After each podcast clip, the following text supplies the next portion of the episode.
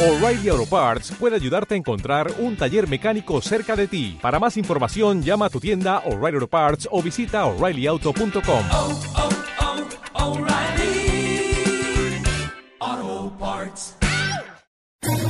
¿Quieres especular en la bolsa de la mano de un profesional? Operativadax.com. Recibe al momento en tu móvil las compras y ventas que realiza Alberto Iturralde sobre el índice DAX. Nunca ha sido tan sencillo ganar en bolsa. Operativadax.com.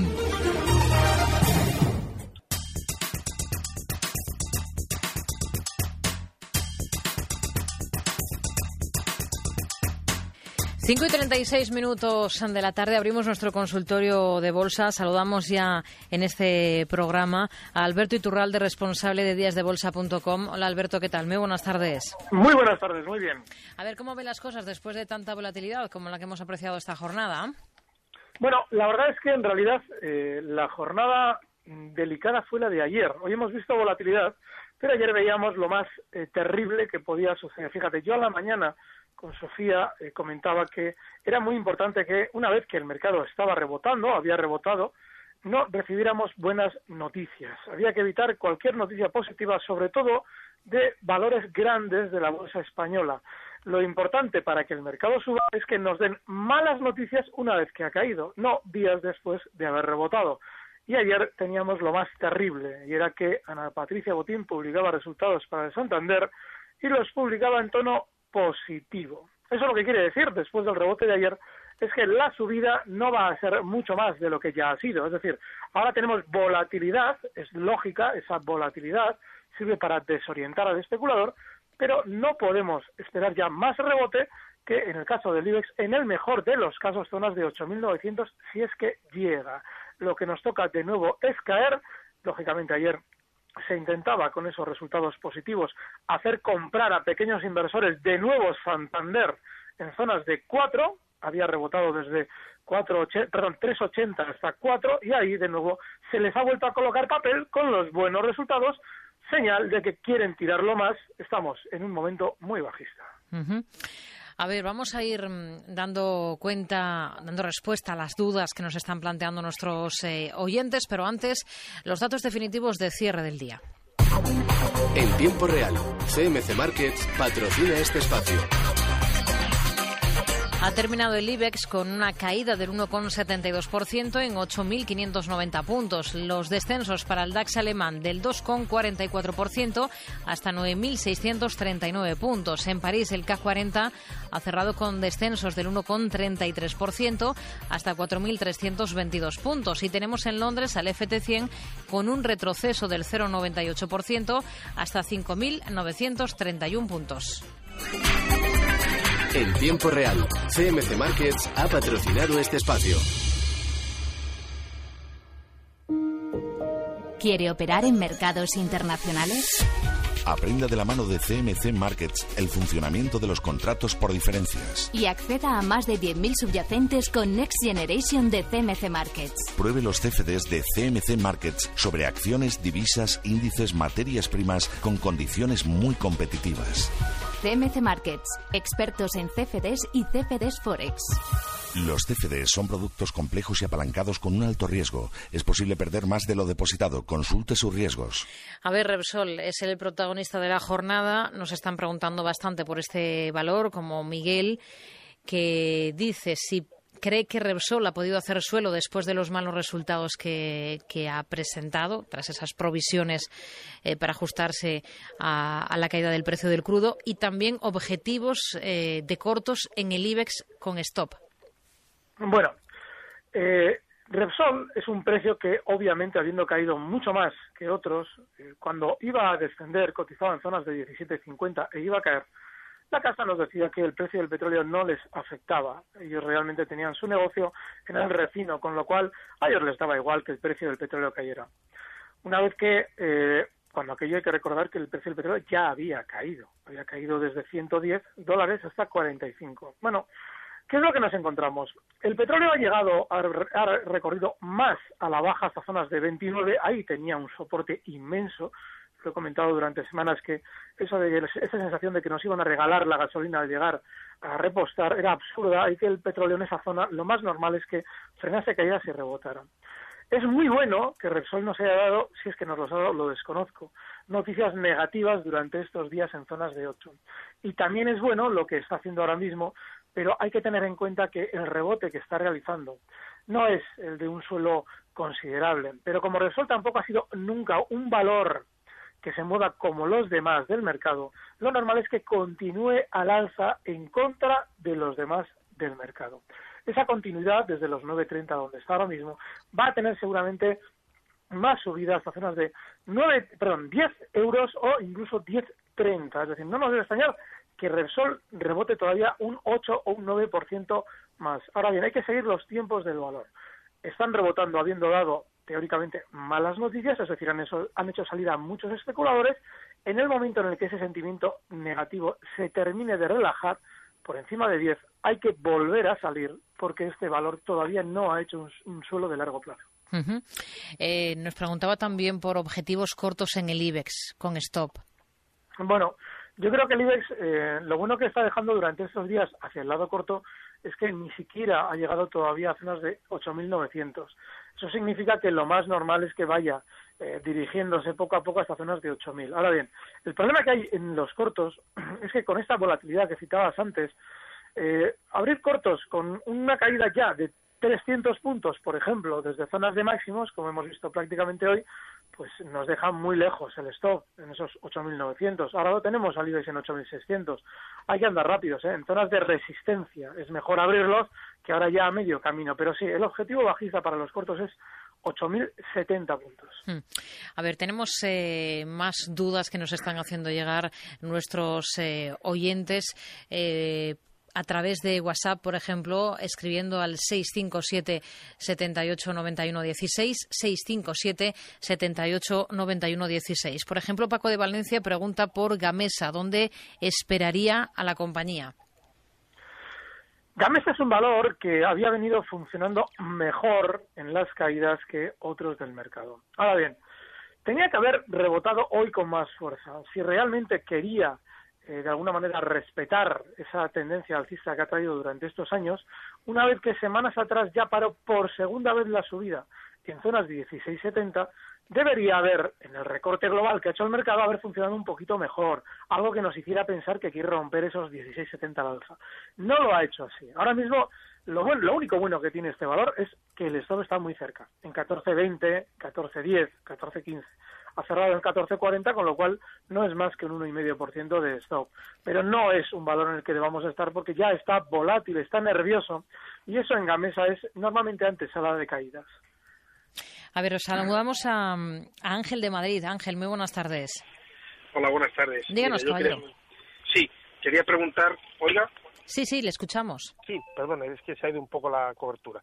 Sí, yo quería preguntar por el Banco Santander yo compré hace una semana algo así a 3,78 y no sé qué hacer porque viendo que va a bajar, yo tengo más dinero, he pensado comprar más dinero en Banco Santander, lo que no sé es hasta dónde va a bajar, no sé si vender lo que tengo ahora, si pierde los 3,70 por ahí, Mm, o aguantarlo y comprar más abajo algo más de dinero. A ver qué me dice Alberto. Muchas gracias. A usted, Ángel. muy buenas tardes. Eh, son varios los oyentes también que nos están preguntando por, por el Santander. Aprovecho para leer un WhatsApp de, de Javier que dice si el mercado va a caer, ¿cómo es que Patricia Botín ha comprado 200.000 acciones del Santander? Claro. Mira, si yo pensaba antes de empezar a hablar del Santander que iba a caer, si es cierto lo que nos dice ese oyente, todavía lo pienso el doble. Es decir, Ana Patricia Bodín, primero, no especula a corto plazo. Compra y vende eh, a seis, siete años vista cuando le da la gana. Compra y cuando le da la gana vende. Es más, no ha invertido el dinero que tiene para pasar final de mes en el Santander. Tiene más de ese dinero. Con lo cual, nadie tenga en cuenta lo que ella cuenta que hace, que es lo que realmente va a afectar al mercado, lo que ella dice que hace. Nos planteamos la opción de, una vez que tenemos Santander relativamente bien compradas, eh, bueno, decir si aplicamos un stop o salimos, si cae de tal, o si salgo para esperarla más abajo, o mm, qué hago con el Santander. Bien, en valor bajista estamos especulando en contra de tendencia. ¿Es posible estar en la bolsa en una cosa que no sea el Santander? Es decir, no podemos vivir con otro valor que no sea el Santander. Y ahora, además de eso, me pregunto yo, ¿es posible estar fuera de la bolsa? Si estamos viendo que todo está cayendo, ¿no será mejor mantenernos al margen? El Santander ha rebotado hasta zonas de 4, 407 donde tenía su resistencia.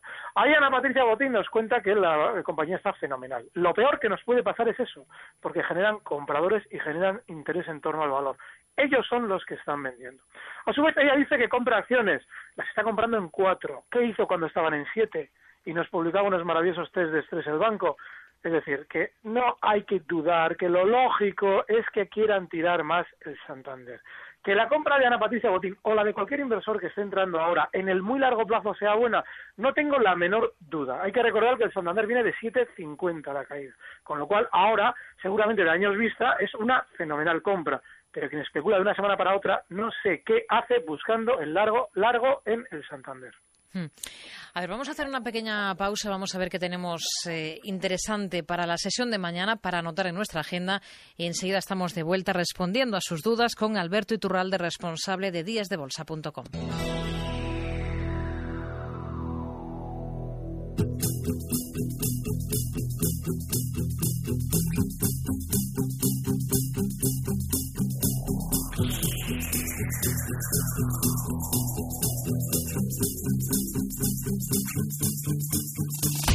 Para terminar la semana, el INE va a publicar la tasa de inflación de enero, además de la encuesta de movimientos turísticos en fronteras y la encuesta de ocupación en alojamientos turísticos de diciembre. También se va a conocer el avance del PIB del cuarto trimestre de 2015 en nuestro país. A nivel europeo, Eurostat despide el mes con la publicación de las cifras de inflación de la zona del euro de enero. En Francia se va a presentar el PIB del cuarto trimestre y el gasto del consumidor, además de los precios de producción de diciembre diciembre. Italia también publica este último dato. Y en Estados Unidos se espera la llegada del PIB del cuarto trimestre junto a las expectativas de la encuesta de la Universidad de Michigan. También se van a conocer los resultados del Banco Sabadell, CaixaBank y Banco Popular. Además, Iberdrola va a pagar dividendo. Fuera de nuestras fronteras van a presentar cuentas compañías como Honeywell, American Airlines, Chevron, AbbVie, Mastercard o Colgate Palmolive.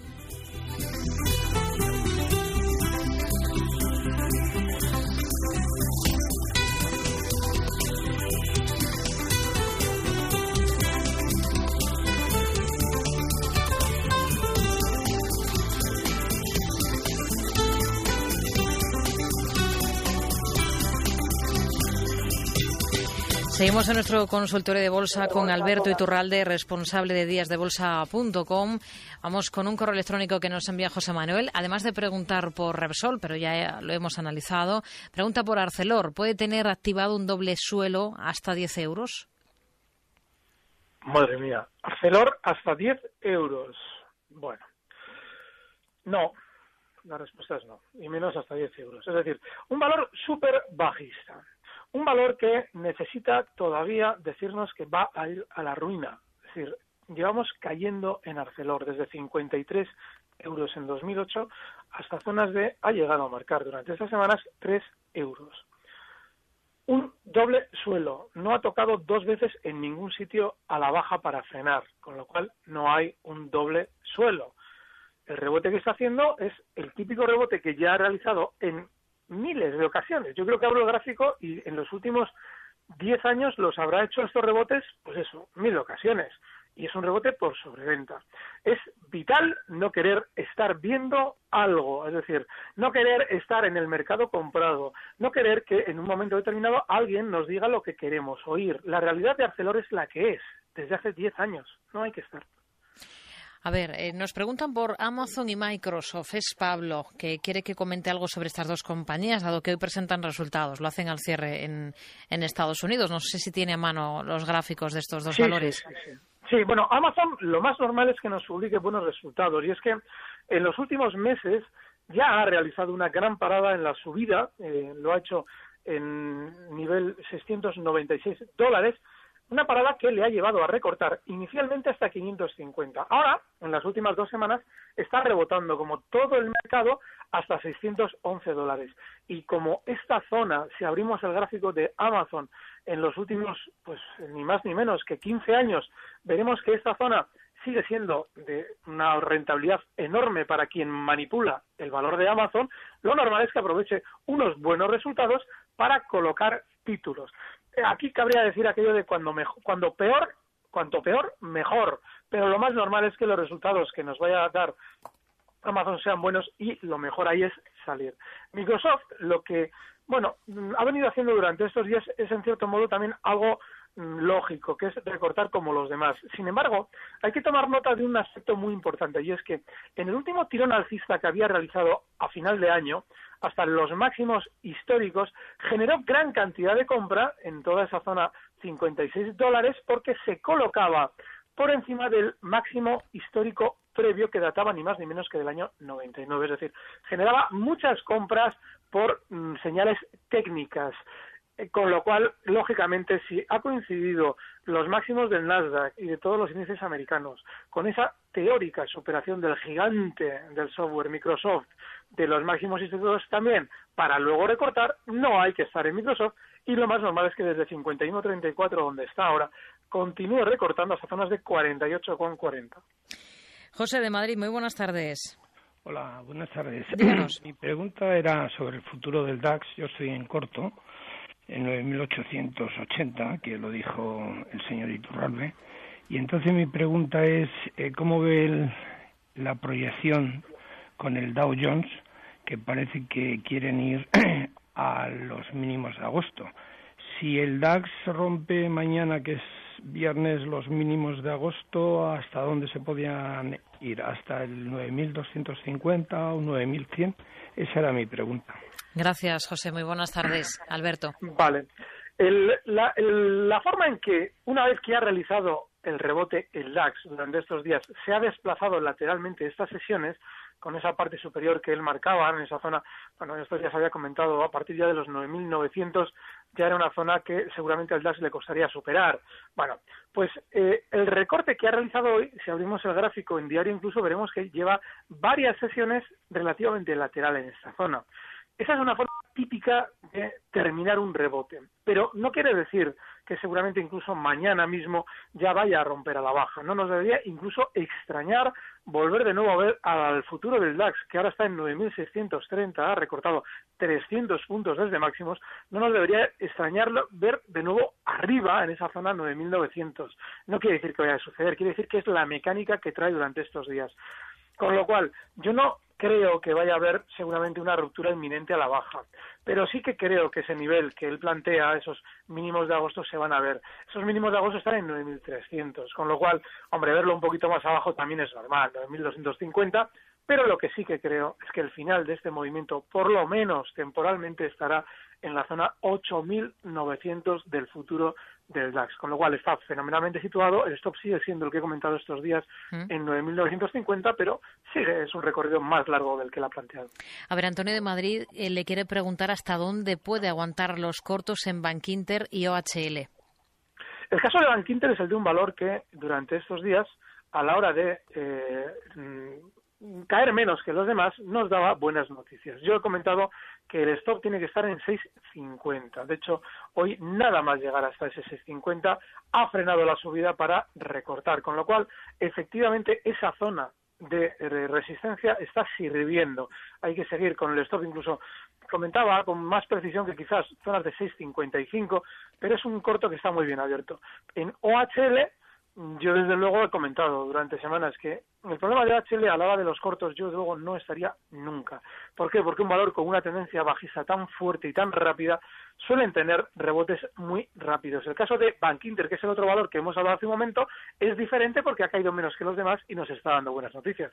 Pero OHL no tiene nada que ver. De hecho, OHL no nos debe extrañar verla rebotar desde 4,76 hasta zonas de 5,15. No es un valor ahora mismo para estar corto. Nos quedamos entonces con esta recomendación. Alberto Iturralde, responsable de díasdebolsa.com. Un placer, como siempre. Gracias. Buenas tardes. Gracias, muy buenas tardes. Recibe al momento las operaciones de Alberto Iturralde vía SMS en tu móvil. Operativa DAX.com. Dale más potencia a tu primavera con The Home Depot. Obtén una potencia similar a la de la gasolina para podar, recortar y soplar con el sistema OnePlus de 18 voltios de Ryobi desde solo 89 dólares. Potencia para podar un tercio de un acre con una carga. Potencia para recortar el césped que dura hasta dos horas. Y fuerza de soplado de 110 millas por hora. Todo con una batería intercambiable. Llévate el sistema inalámbrico OnePlus de 18 voltios de Ryobi. Solo en The Home Depot. Haces más. Logras más.